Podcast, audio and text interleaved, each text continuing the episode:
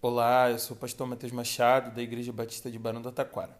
E esse é o Chá Comigo, o nosso podcast da nova geração, onde a gente compartilha devocionais diárias todos os dias às 11 horas da manhã.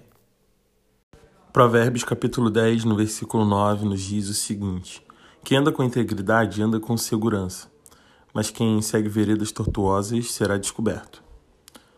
De uma vez por todas, você precisa ouvir e entender o que eu tenho para você aqui hoje. Você não é melhor do que ninguém por ser cristão. Você não foi chamado para ser melhor do que ninguém. Não é isso que Jesus espera de nós. Eu espero que sejamos parecidos com Ele. Isso não é um tipo de meta impossível de cumprir que a gente tem para fazer meia culpa quando a nossa carne ganha guerra contra o Espírito. Volto a lembrar, a real expectativa de Jesus é que nós nos tornemos homens e mulheres mais parecidos com Ele, com o ser humano que Ele foi.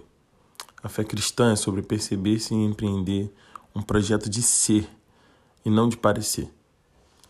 No entanto, o sábio no texto de hoje faz o contraste entre o íntegro e os que não são. Em outras palavras, quem vive uma vida plena sem precisar esconder-se, sem passar a perna em ninguém, mantendo suas contas em dia, sem dever nada, com seus documentos em dia. Essa pessoa anda segura. Ela não precisa se preocupar com nada. A vida íntegra não é um caminho para aqueles que querem ser melhores que os outros. A integridade é um caminho de segurança. E talvez isso explique por que haja tanta gente insegura nesse mundo.